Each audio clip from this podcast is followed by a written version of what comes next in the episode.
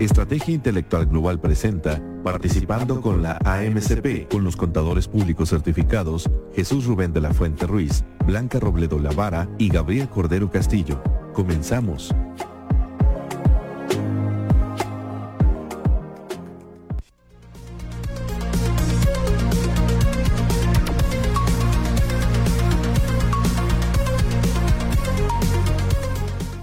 ¿Qué tal? Muy buenas tardes, tengan todos ustedes. Yo soy Gabriel Cordero que los saluda con mucho gusto desde la ciudad de Puebla en este su programa participando con la AMCP que se transmite todos los miércoles a las 5 de la tarde a través de, em, de Estrategia Intelectual Global. Muchísimas gracias, muchas gracias a todos por estar aquí conectados una vez más en este miércoles y pues nos da muchísimo gusto em, estar acá una vez más eh, participando y eh, compartiéndoles un poquito de lo que somos y de lo que tenemos. Pues em, en esta ocasión pues voy a estar solito, eh, la contadora Blanquita se encuentra eh, fuera de la ciudad de Puebla, está laborando, está laborando en situaciones de, de su despacho, entonces pues ahora voy a estar únicamente yo y pues, como cada miércoles, saludamos a nuestro presidente, el contador público certificado, Jesús Rubén de la Fuente, a quien le mandamos un fuerte abrazo y que esperamos que algún día también pueda aquí integrarse, regresar aquí al radio para eh, platicarnos y, eh, y, participar con la AMCP. Obviamente también le damos las gracias por este espacio al maestro Félix Vallejo, Em, de Estrategia Intelectual Global. Muchísimas gracias, Félix, por este espacio que le das a la Asociación Mexicana de Contadores Públicos, Colegio Profesional en Puebla. Pues muchas gracias y pues nada más y nada menos que ahora vamos a platicar acerca de la declaración anual 2022, pero de personas físicas. Como ya se acerca a abril y ya muchos clientes y muchas personas físicas están nerviosas y están ansiosas por, eh, por recibir su saldo a favor y por presentar su declaración anual. Entonces, pues vamos a empezar a platicar acerca justamente de, de la declaración anual. Eh, muchos me van a decir, oye Gabriel, estás loco, ¿cómo vamos a, ya a platicar de las personas físicas si andamos colgados de la lámpara con las personas morales? Pues sí, pero sin embargo, pues como saben en este programa, siempre andamos un pasito adelante para estar eh, informando a toda nuestra audiencia ah, de lo que viene, no de lo que ya tenemos ahí los dedos en la puerta, sino de lo que viene. Entonces, por eso, hoy, 29 de marzo del 2023, vamos ya a empezar a platicar acerca de la declaración anual de personas físicas. Bueno, pero antes que nada, y como, eh, como esto se aprecia de ser un programa decente, entonces, si todo programa decente empieza con los avisos parroquiales. Entonces vamos a empezar con los avisos parroquiales como cada miércoles. Y nuestro primer aviso parroquial es el curso online que vamos a tener aquí en la Asociación Mexicana de Contadores Públicos. Em, se denomina Inversión Pública, un enfoque contable. Es el tercer curso de la jornada de auditoría integral 2023 que como bien saben eh, todos ustedes, aquí en, el, eh, en la AMCP hemos estado em, eh, impartiendo toda una serie de cursos dirigidos a los contadores que se dedican a auditar cuenta pública. Y este es el tercer curso de esta serie de cursos que estamos impartiendo para cuenta pública. Em, lo va a impartir la doctora Vilma Cristina López Hernández.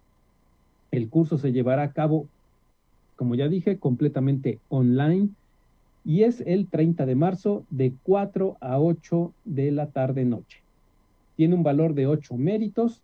Eh, en pantalla ustedes pueden ver justamente los precios que, son bastante, bastante accesibles y los datos de la AMCP Puebla, eh, los datos bancarios de la AMCP Puebla. Si tienen alguna, eh, alguna duda, ahí en la infografía que tenemos en pantalla ahorita, abajo con letras amarillas, están tanto el teléfono como el correo de la asociación de la AMCP Puebla para que eh, marquen o bien nos escriban y, eh, y, les eh, ampliemos todas sus dudas.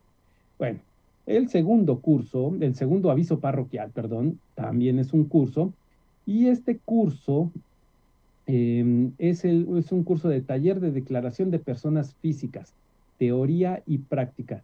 Lo va a impartir em, la maestra Lisette Telles. Este curso se va a impartir el 4 de abril de 4 de la tarde a 9 de la noche y tiene un valor de 10 méritos. Los precios están en pantalla, los datos bancarios de la AMCP Puebla están en pantalla y si tienen alguna duda, también los datos de contacto de la AMCP Puebla están en pantalla.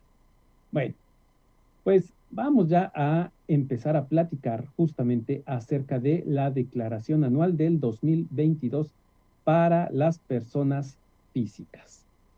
Em, muy bien. Bueno, pues primero que nada, esta declaración se presenta en abril, únicamente en abril. Quienes eh, me hayan escuchado eh, en otras ocasiones, en otros programas, eh, me voy a escuchar un tanto repetitivo. Sin embargo, pues voy a seguir repitiendo la misma cantaleta, porque no es posible que para personas morales, que son más o menos, poquito más de dos millones de personas morales, les, la ley le otorgue, perdón, les otorgue tres meses, tres meses de plazo para presentar su declaración anual. Y a las personas físicas únicamente nos otorgue un mes. Cuando las personas físicas que presentamos declaración anual seremos más o menos por ahí de unos, ¿qué les gusta? 15 millones, 20 millones, ¿no? Más o menos. Entonces, em, no, no, es, no es posible. Ojalá, ojalá que, em, ojalá que eh, la, la autoridad, los, diputados, eh, tomen en cuenta esta, estos comentarios para que se reforme y amplíen eh, el plazo para la presentación de la declaración anual de las personas físicas. Ojalá, ojalá, pero ahorita únicamente se presenta en abril. Otros años han, eh, mediante eh, resolución miscelánea, han abierto, hagan de cuenta, por ello me acuerdo que algún año abrieron por ahí del 20, veintitantos de marzo, em, ya la plataforma para que las personas físicas pudieran presentar su declaración anual en este año no es así. En este año, hasta el primero de abril, que viene siendo el, este sábado, este próximo sábado, em, vamos a poder ya comenzar a presentar las declaraciones anuales de personas físicas. Bueno, para dar un poquito más de contexto acerca de lo que estamos platicando, quiero, eh, quiero que ubiquemos dentro de la ley del impuesto sobre la renta en dónde estamos parados.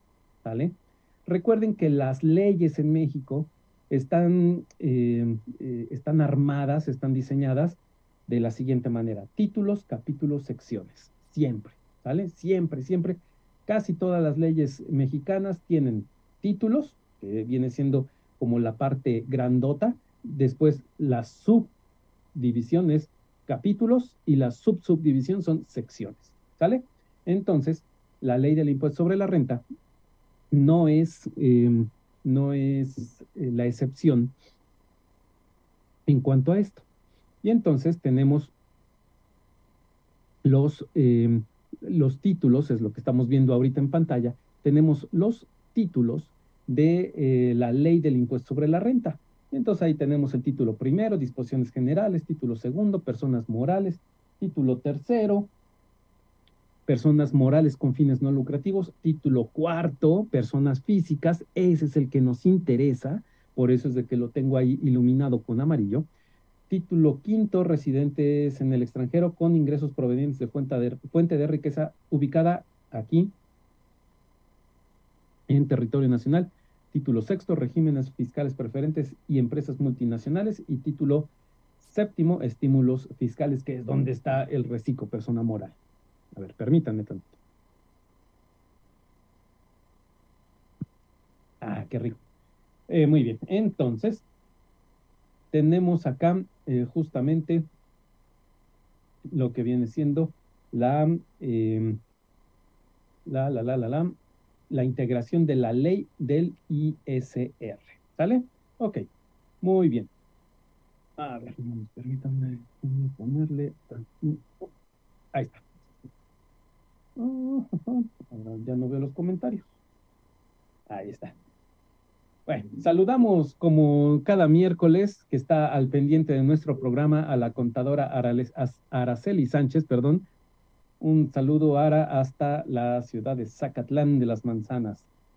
Muchísimas gracias por estar aquí como cada miércoles que está siempre al pendiente eh, nuestra compañera Araceli Sánchez para eh, al pendiente de este programa participando con la AMCP.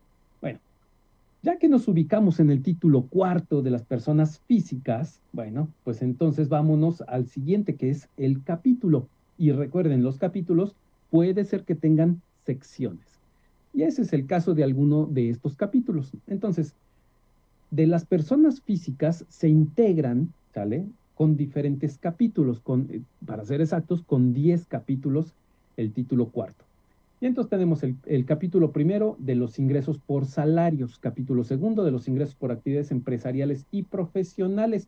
Y ese capítulo tiene cuatro secciones, que para cómo vamos, que a cada rato se andan inventando nuevos regímenes fiscales, yo creo que eh, el año que entra a lo mejor nos ponen otra sección quinta y después se van a terminar acabando todas estas secciones, ¿vale?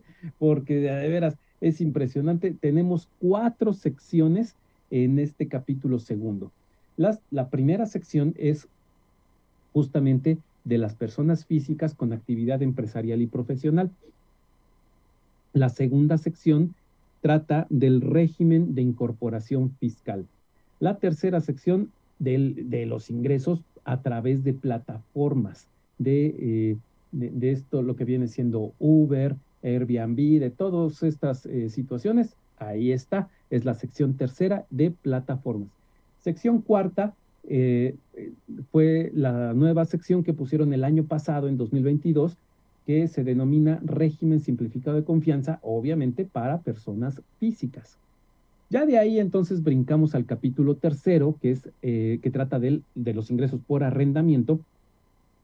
Capítulo cuarto, de los ingresos de eh, ingresos por enajenación de bienes, perdón. El capítulo quinto, ingresos por adquisición de bienes. Capítulo sexto, ingresos por intereses. Muy, muy importante este capítulo sexto. Capítulo eh, séptimo, obtención de premios, ingresos por obtención de premios. Capítulo octavo, de los dividendos. También es bien, bien importante este capítulo octavo, dividendos y en general por las ganancias distribuidas por personas morales. ¿Quién recibe estas ganancias distribuidas por personas morales? Normalmente personas físicas, que son los socios de estas personas morales. Puede ser que los socios sea una persona moral, pero entonces no entra aquí, porque aquí únicamente estamos hablando de ingresos de personas físicas. Después tenemos el capítulo 9, eh, que este, este capítulo 9 está bien, bien interesante porque habla de los demás ingresos a qué se refiere eh, el título cuarto de la ley del impuesto sobre la renta con este capítulo noveno de los demás ingresos. Bueno, pues simple y sencillamente, eh, no está por demás que, veamos eh, lo que viene siendo el, el, artículo 141, que nos dice de una manera, pues yo digo, ¿no? Una manera muy curiosa.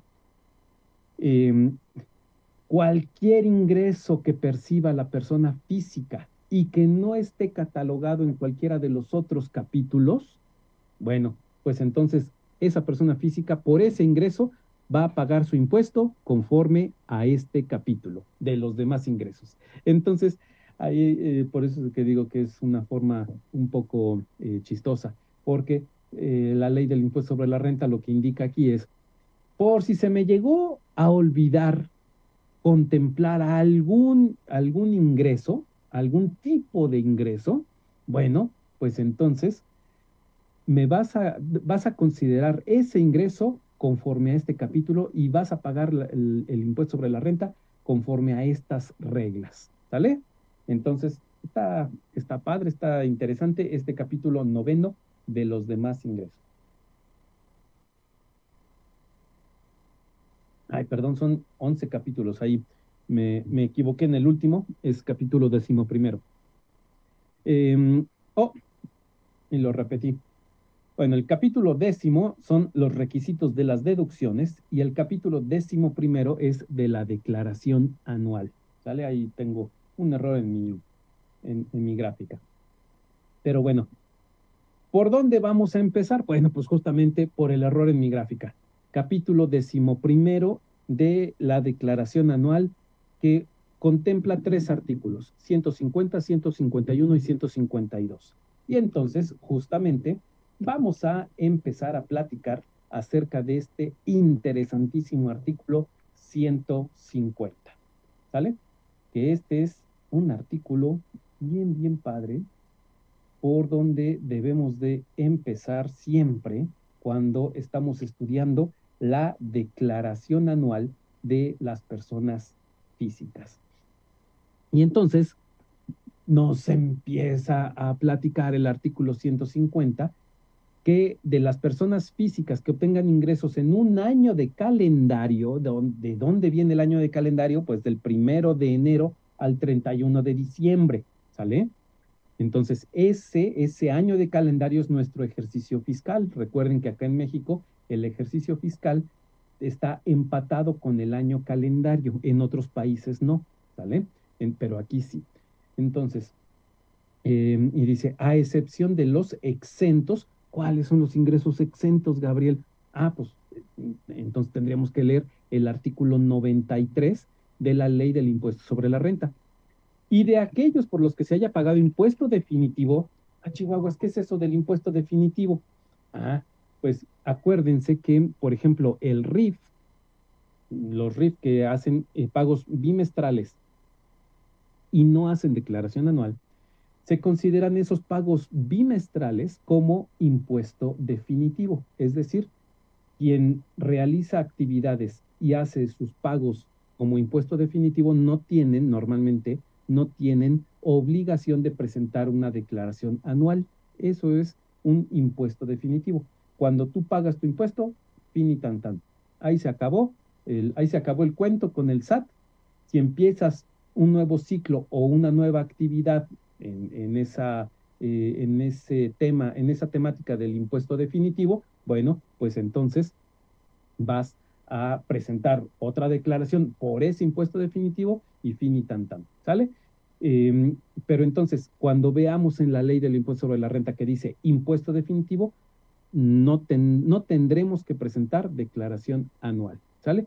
Sin embargo, en este caso, ¿sí? lo que nos está diciendo el primer párrafo del artículo 150 es que si tenemos, primero que nada, si somos persona física, ¿vale? Que en un año de calendario hayamos obtenido ingresos, ingresos, ¿sale? Así, ingresos. No, no, ahorita no está estableciendo qué tipo de ingresos, ingresos en general. Y, deja fuera, a excepción de los exentos y de aquellos que se haya pagado impuesto definitivo, ¿sale? Entonces, quitando esos, esos ingresos, estamos obligados a pagar el impuesto anual mediante declaración que se presentará eh, en el mes de abril del año siguiente, ¿sale? Ante las oficinas autorizadas. Y después nos dice, podrán optar, podrán, es una opción, ¿vale? Es una opción podrán optar por no presentar la declaración a que se refiere el, párrafo anterior, las personas físicas que únicamente obtengan ingresos acumulables en el ejercicio por los conceptos señalados en los capítulos primero y sexto.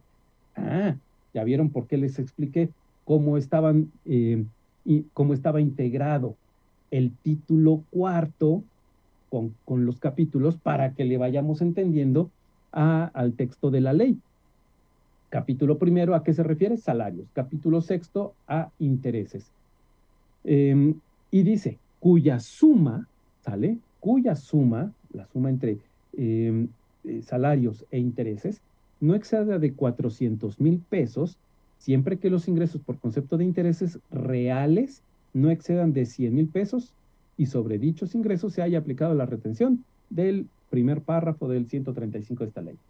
Ok, me regreso un poquito. Dice, cuya suma no exceda de 400 mil pesos, siempre que los ingresos por concepto de intereses reales no excedan de 100 mil. Entonces, la suma entre salarios e intereses no debe de ser mayor a 400 mil. Si, es mayor, si no es mayor a 400 mil, yo puedo optar por no presentar declaración anual. Pero ¿qué pasa si de intereses reales excedí la cantidad de 100 mil pesos? Ya para tener, ahora también eso, eso es, otro tema, ¿no? Ya para tener ingresos por intereses reales de eh, mayores a 100 mil pesos, es que tienes una buena cantidad eh, invertida, tienes una buena cantidad ahí en, el, en, el banco o en la sociedad de inversión. No cualquiera obtiene 100 mil pesos de intereses reales. ¿Y por qué eh, hago mención y mención de reales? Y e incluso ahí en, en pantalla, ustedes lo pueden ver, está subrayado con amarillo. Bueno, porque recuerden que los intereses reales son aquellos intereses a los cuales se les quita el efecto de la inflación, ¿sale? Entonces, ese es el interés real. Em, entonces, si tenemos eh, entre salarios e intereses reales menor, una cantidad menor a 400 mil pesos, entonces podemos, es una opción, no presentar declaración anual, ¿sale? Em, hoy, hoy en la mañana justamente me escribió un cliente y me dice, oye, mi hijo acaba de entrar a trabajar. Y entonces, em, bueno, dice, ya tiene como ocho meses trabajando en un, en un nuevo trabajo. Y entonces le dijeron de que por 2022 tiene que presentar su declaración anual a Chihuahua. Ok, tiene menos de un año gana menos de 300 mil pesos, gana menos de 400 mil pesos, perdón, y entonces eh, acá la situación es, bueno, si en determinado momento, ahorita también vamos a ver otro, otro tipo de reglas em, para que eh, veamos justamente ese, ese caso en que tendría, que tendría que presentar o no su declaración el, el hijo de mi cliente. A ver, ¿Ustedes qué me, qué me dicen? ¿Qué me, qué me aconsejarían si yo fuera el, cliente? Bueno, vamos entonces eh, a seguir con el tercer párrafo del artículo 150, que les digo que este artículo está bien, bien interesante. Entonces, el segundo párrafo ya vimos que es una opción para no presentar la declaración anual. Después, en el tercer párrafo, nos habla de que en la declaración a que se refiere el primer párrafo, sale la declaración anual, los contribuyentes que en el ejercicio que se, se declara hayan obtenido, ingresos totales, la suma de todo, incluyendo aquellos por los que no se esté obligado al pago de este impuesto, es decir, los exentos, y por los que se pagó el impuesto definitivo superiores a 500 mil pesos, deberán, deberán declarar la totalidad de sus ingresos, incluidos aquellos por los que no, es, no se esté obligado al pago de este impuesto, en los términos de las fracciones decimoséptima, no, decimonovena, inciso A, 22, mm, vigésimo segundo del artículo 93 de esta ley y por los que se haya pagado impuesto definitivo en los términos del artículo 138 de la misma. A ver, entonces, para que le vayamos entendiendo, vámonos a justamente aquí. Mm, mm, mm, ya lo tenemos. Ah, chihuahuas, no lo tenemos acá. Ahí está. Ahí está. Entonces nos dice, eh, incluidos aquellos por los que no está obligado a pagar ah, del impuesto de eh, 17, 17, 17 viáticos. Entonces, esto nos habla de viáticos. Yo desde que iba en la universidad me encantaba rayonear las leyes. Y acá, como pueden ver, las sigo rayoneando, entrecomillado, en, en mi ley eh, que está pues, en Word. 19. La enajenación, inciso A, eh, enajenación de casa habitación.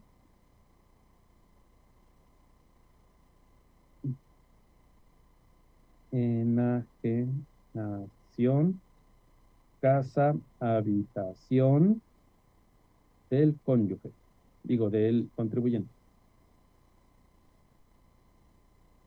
Acuérdense que esto está exento, la enajenación de la casa habitación del contribuyente los viáticos están exentos siempre y cuando estén, eh, estén debidamente timbrados, ¿sale? En un recibo de nómina, en un CFDI, con su complemento de nómina. Ah, chihuahuas. Esto debió estar aquí.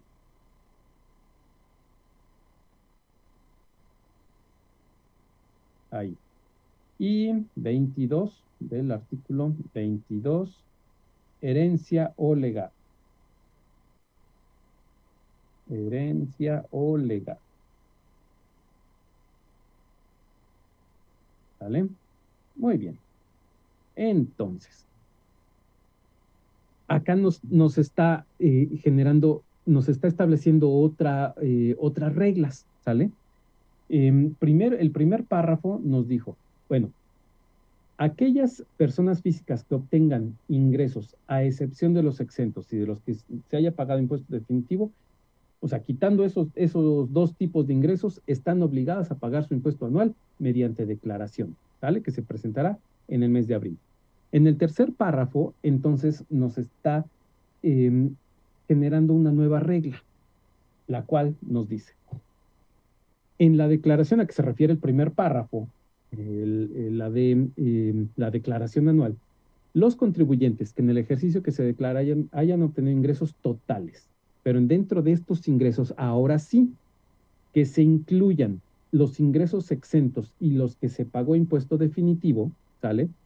Pero que en su conjunto sean superiores a 500 mil pesos, entonces deberán declarar la totalidad de sus ingresos, incluidos aquellos por los que no se esté obligado al pago de este impuesto en los términos de viáticos, enajenación de casa habitación, herencia o legado, eh, y por los que se haya pagado impuesto definitivo en los términos del artículo 138 de la misma, ¿sale? Entonces, si en determinado momento la suma de todos estos ingresos excede de 500 mil pesos, lo que nos está diciendo el, el tercer párrafo es, tienes que incluir todos estos ingresos en tu declaración anual. Así de sencillo, ¿sale?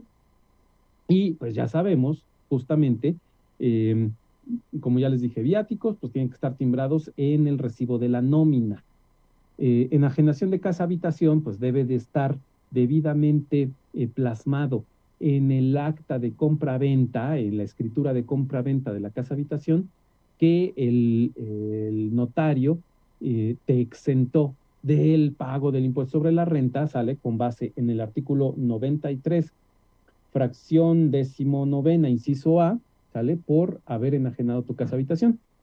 Y cuando sean eh, ingresos por herencia o legado, con base en, el, en la fracción 22 del artículo 93, bueno, pues también los vamos a tener que informar, informar e incluir en nuestra declaración anual. ¿Vale? Así, así de sencillo es este tercer párrafo. Y ya el cuarto párrafo del 151 nos dice, los contribuyentes que obtengan ingresos por la prestación de un servicio personal subordinado, salarios, estarán a lo dispuesto en el artículo 98 de esta ley. Y ahí es a donde quería llegar para que nos vayamos al 98. Eh, salarios. Aquí le vamos a poner otro acordeón. Salarios. Entonces, vamos a dejar ahorita por tantito por la paz este, estos artículos del capítulo decimoprimero eh, del título cuarto y nos vamos a ir entonces eh, un poquito, nos vamos a eh, ir tantito para atrás al artículo 98. Entonces, 98. Ahí vamos, ahí vamos. Aquí estamos.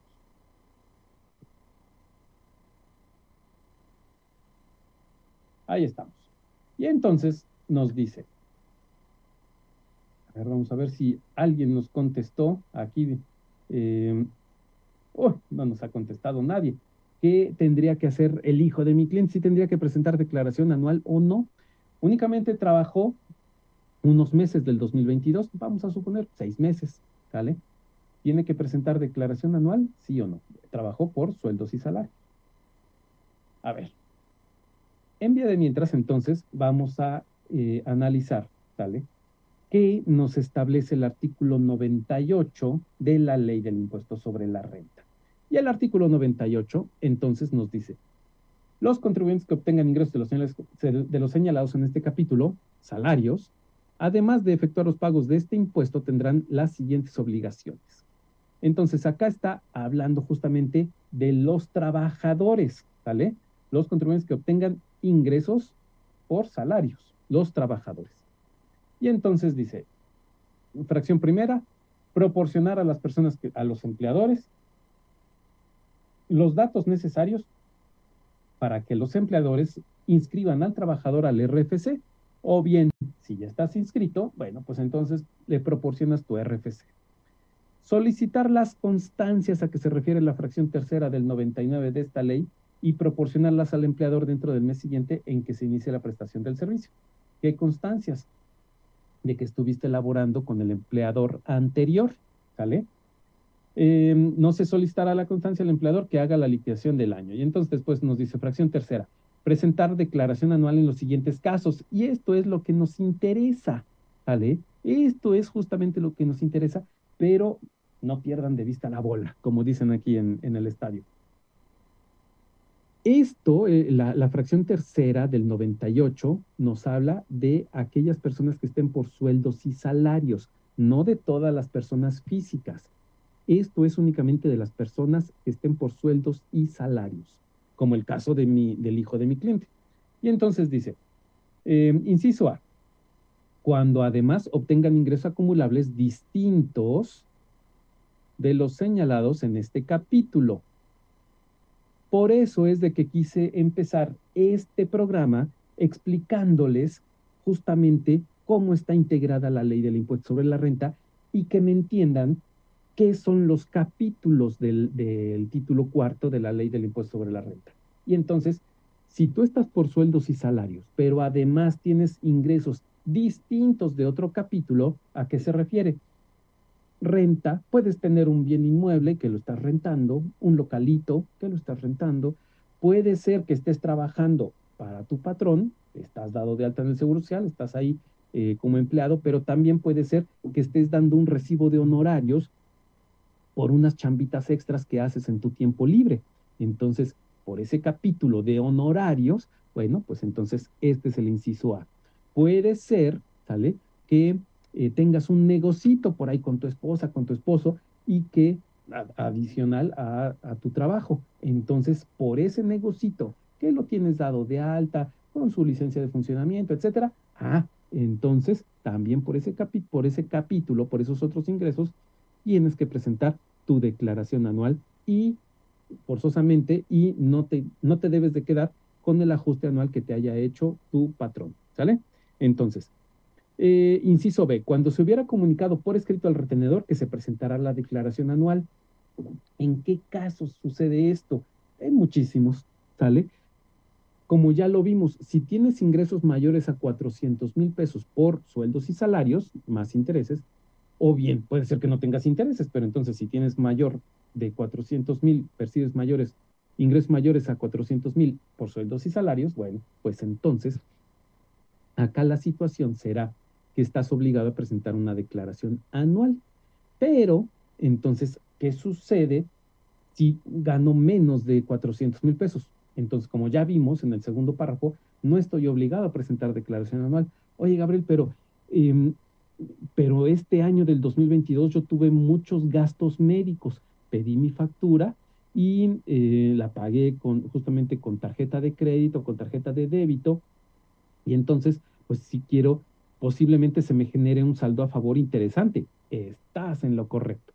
Y por lo tanto, puedes presentar tu declaración anual siempre y cuando, aunque, aunque sea que no hayas percibido más de 400 mil pesos en el año. Esto es el inciso B. Lo tienes que haber eh, eh, comunicado por escrito a tu empleador. ¿Sale? Inciso C. Cuando dejen de prestar servicios antes del 31 de diciembre del año de que se trate o cuando se hubiesen prestado servicio a dos o más empleadores de, de forma simultánea. Entonces, posiblemente tú, tú ya venías elaborando desde el 2021 con un patrón, pero antes del 31 de diciembre dejaste de elaborar con ese patrón, ¿sale? ¿Tienes que presentar declaración anual? Sí, ¿sale? Tú. Em, empezaste a elaborar en febrero del 2022 y te saliste de ese trabajo el 30 de noviembre del 2022. ¿Tienes que presentar declaración anual? Sí. Eh, eres muy chambitas, estás laborando para un empleador, eh, laboraste todo el año para un empleador y saliendo de ese turno te, entras a otro trabajo, ¿sale? Porque pues hay que juntar para el chivo, entonces tienes dos, dos trabajos, en los dos estás dado de alta en el Seguro Social y entonces, em, ¿qué es lo que sucede? Que como estás laborando de manera simultánea, entonces tienes que presentar tu declaración anual. ¿Vale? Eh, inciso D.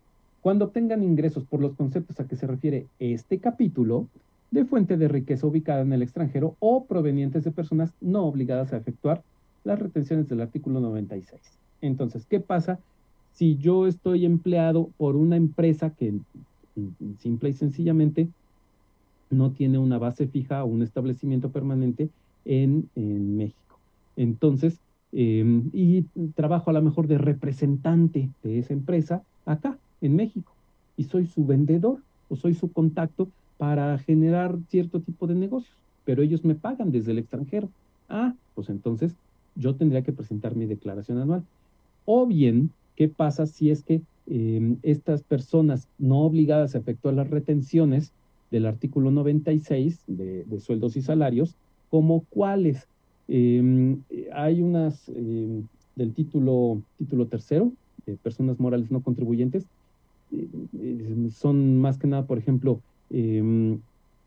embajadas, ¿sale? Las embajadas de otros países eh, pues, pueden llegar a requerir servicios de personas nacionales, sin embargo, ellos no están obligados a efectuar retenciones de sueldos y salarios. Entonces, en esos casos sí tengo que presentar mi declaración anual. ¿Vale? Ok. Inciso E. Cuando obtengan ingresos anuales por los conceptos a que se refiere este capítulo, salarios, que excedan de 400 mil pesos. Lo que ya habíamos visto, eh, que va, esto va de la manita con el artículo 150, fracciones, eh, perdón, eh, párrafos primero y segundo. ¿Sale? Entonces, si yo como sueldos y salarios percibo más de 400 mil pesos, tendría la obligación de presentar declaración anual. Sin embargo, pues hay por ahí en la resolución miscelánea una regla, es una salvación, es un, dos, tres por mí, por todos mis amigos, que nos dice, si tú estás en el capítulo este de sueldos y salarios y percibes más de 400 mil pesos, y entonces Em, pero laboraste todo el año para el mismo empleador, te timbró la nómina todo el año y no tienes un saldo a cargo en tu declaración anual, entonces puedes no presentar la declaración anual. Oye, eh, para allá anda la trampa, por ahí anda la trampa, no crean que todo es comer y cantar. ¿Cuál es la, trampita? Lo, el, último requisito que les puse, que no tengas impuesto a cargo. ¿Sale?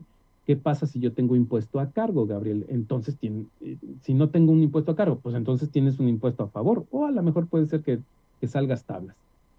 Pero en el caso que les, eh, en el ejemplo que les puse, percibo menos de 400 mil, pero tuve muchos gastos médicos. Entonces ahí vas a tener un saldo a favor, a la de a fuerza, ¿vale? Puedes presentar tu declaración anual y seguramente te va a salir un saldo a favor. Entonces, en estos casos de personas que perciben más de 400 mil, que no tengan saldo a cargo, seguramente tendrán saldo a favor. ¿Les conviene presentar su declaración anual? Claro que sí, claro que sí, ¿sale? Entonces, hay que tener mucho ojo y antes de tomar una decisión, consultarla con tu contador o con tu asesor fiscal para entrar en el Declarasat, hacer una simulación de tu declaración anual y ver, si no tengo impuesto a cargo, ok, puede ser que no, que, que yo pueda no presentar la declaración anual, pero entonces tengo un saldo a favor, sí, ¿de cuánto? ¿100 pesos? Pues puede ser que eh, ahí sí realmente no es, no es, eh, eh, no me conviene presentar la declaración anual, pero si el saldo a favor es de 8, 10, 15 mil pesos, oye, pues ahí sí, ahí sí me conviene, ¿sale? Ahí claro que me conviene presentar mi declaración anual.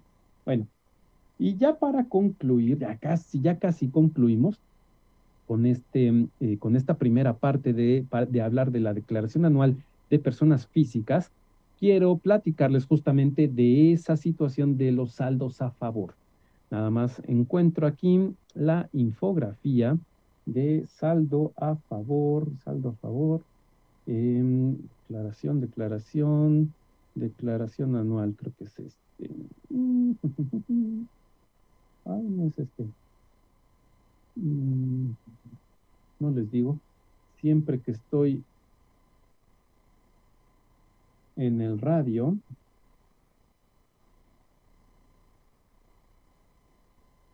mm, Evolución. Ah, aquí está. Es esta. Evolución. Siempre que estoy en el radio, me juega em, eh, la mala pasada de que no encuentro dónde están los archivos.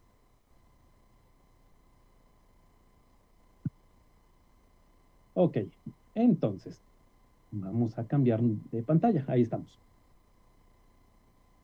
Para que proceda el saldo a favor.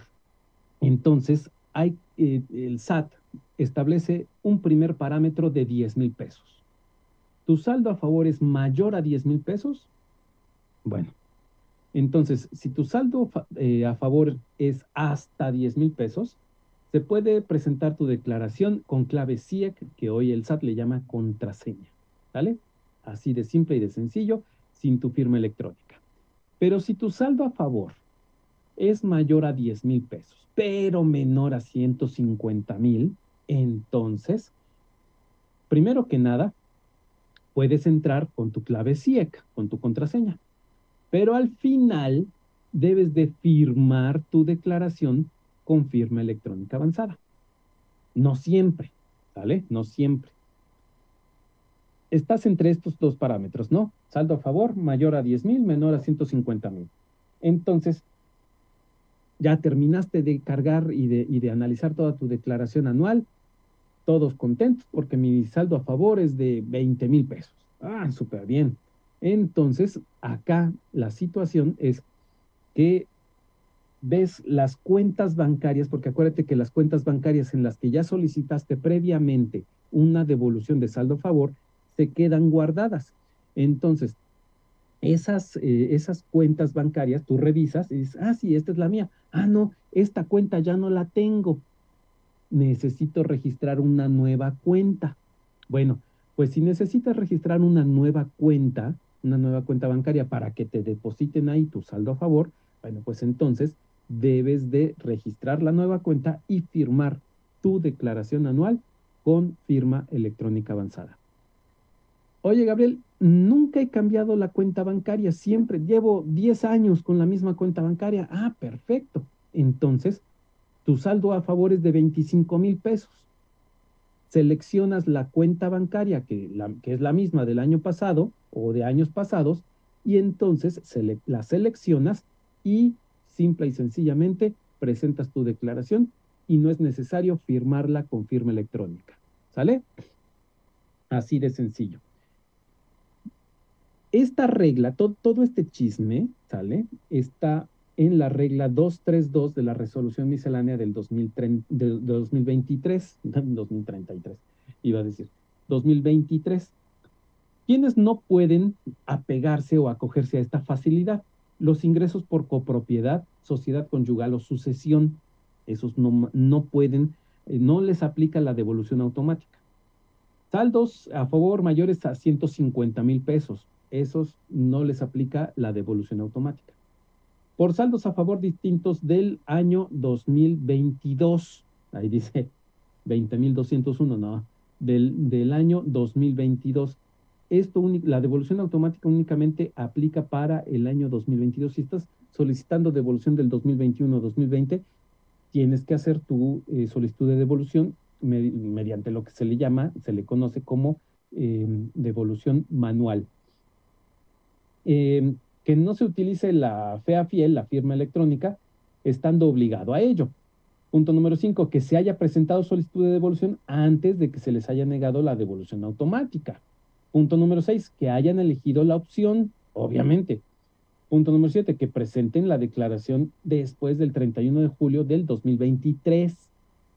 Contribuyentes que estén en la lista negra del 69B del código, ¿sale? La lista negra del SAT que utilice CFDIs de contribuyentes que estén en el 69B del código, en la lista negra del SAT, que se les haya cancelado su certificado de sello digital, ¿vale? Todos estos, a todos estos que acabo de leer, no les aplica la eh, devolución automática, ¿sale? Ay, pues, ¿qué les cuento? Que el, el tiempo se va rapidísimo, rapidísimo, rapidísimo, platicando de estos temas tan interesantes. Em, ah, bueno, todavía nos quedan nueve minutos antes de, irme a, a, los recordatorios de los avisos parroquiales. Les voy a seguir platicando entonces de, de la declaración anual. ¿Sale? El artículo 151 de la ley del impuesto sobre la renta habla acerca de las personas físicas residentes en el país que obtengan ingresos eh, de los señalados en este título. ¿Cuál título? Título cuarto, acuérdense, personas físicas. Para calcular su impuesto anual podrán hacer, además de las deducciones autorizadas en, este, en, en cada capítulo de esta ley, que les correspondan las siguientes deducciones personales. Y esto no es, este tema no es nada más de un programa, es de dos, de tres, hasta de un curso de cuatro horas las deducciones personales de las personas físicas. ¿Sale? ¿Qué son las deducciones personales?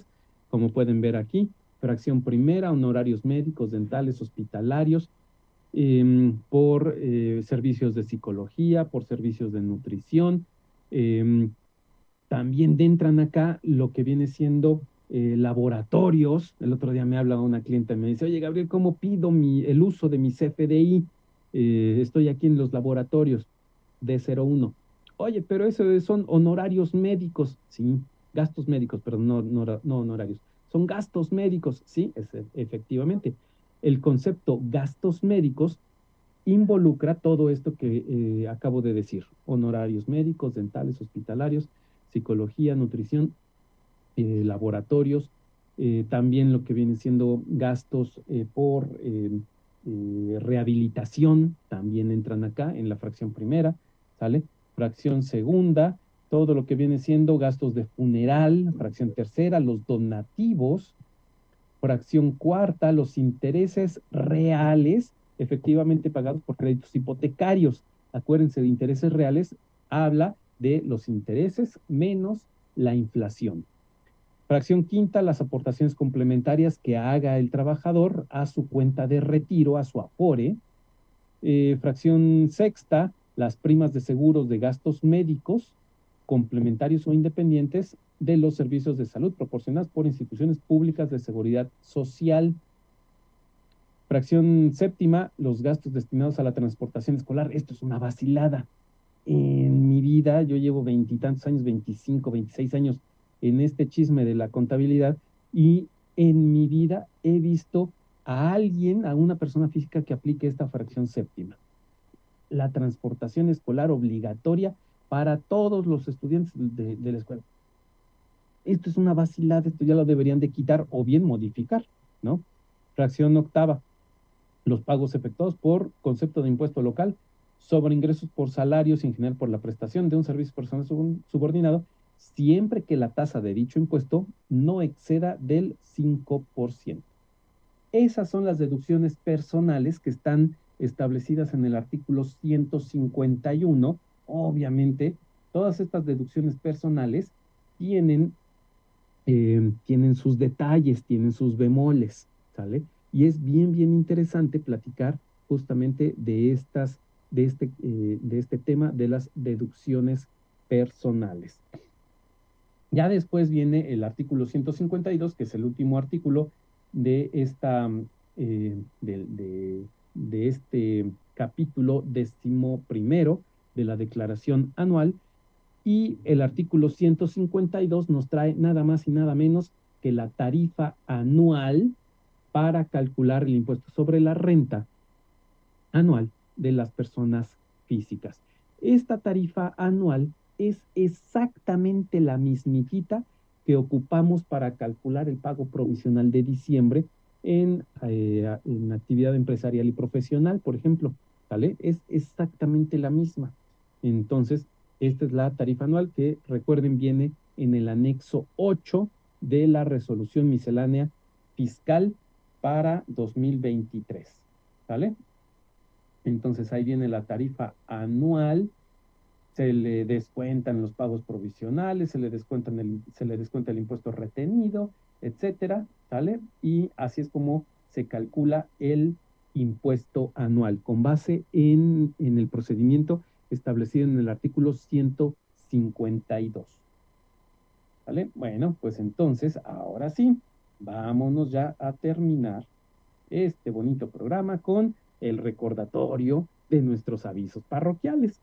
Em, y el recordatorio es el tercer curso de la jornada de auditoría integral 2023, inversión pública, un enfoque contable, que lo va a impartir la doctora Vilma Cristina López Hernández.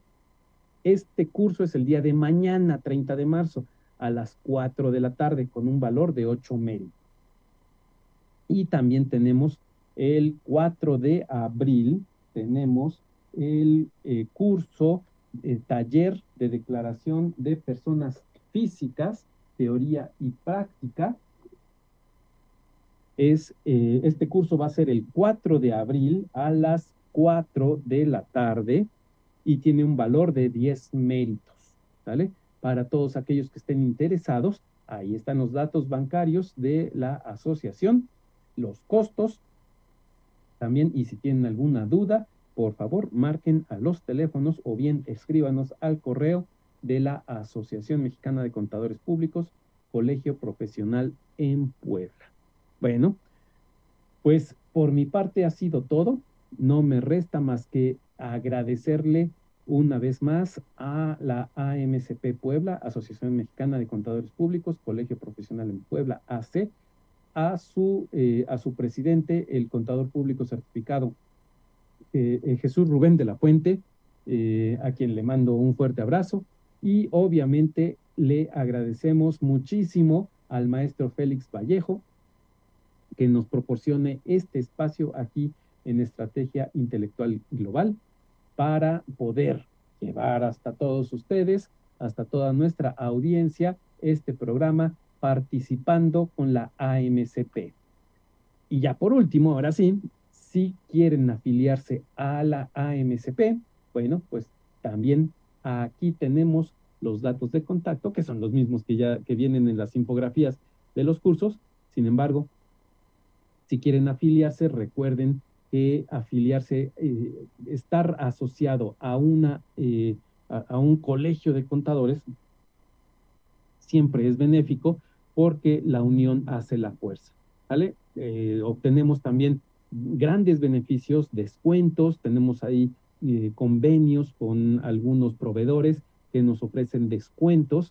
Entonces, mm, conviene, conviene mucho afiliarse a la AMCP Puebla. ¿Sale? Bueno, pues esto es todo por mi parte. ¿Sale? Muchísimas gracias. les agradezco mucho que estén del otro lado de la pantalla. Muchísimas gracias. En este caso a Eric, eh, que está ahí del otro lado de, la pantalla, ahí en, en, estrategia. Y obviamente en oficinas de la AMCP, le doy muchísimas gracias a Majito por todo el apoyo prestado para la realización de este programa. Yo soy Gabriel Cordero, que se despide y les recuerda que quien, le entiende a su contador paga menos impuestos. Hasta luego.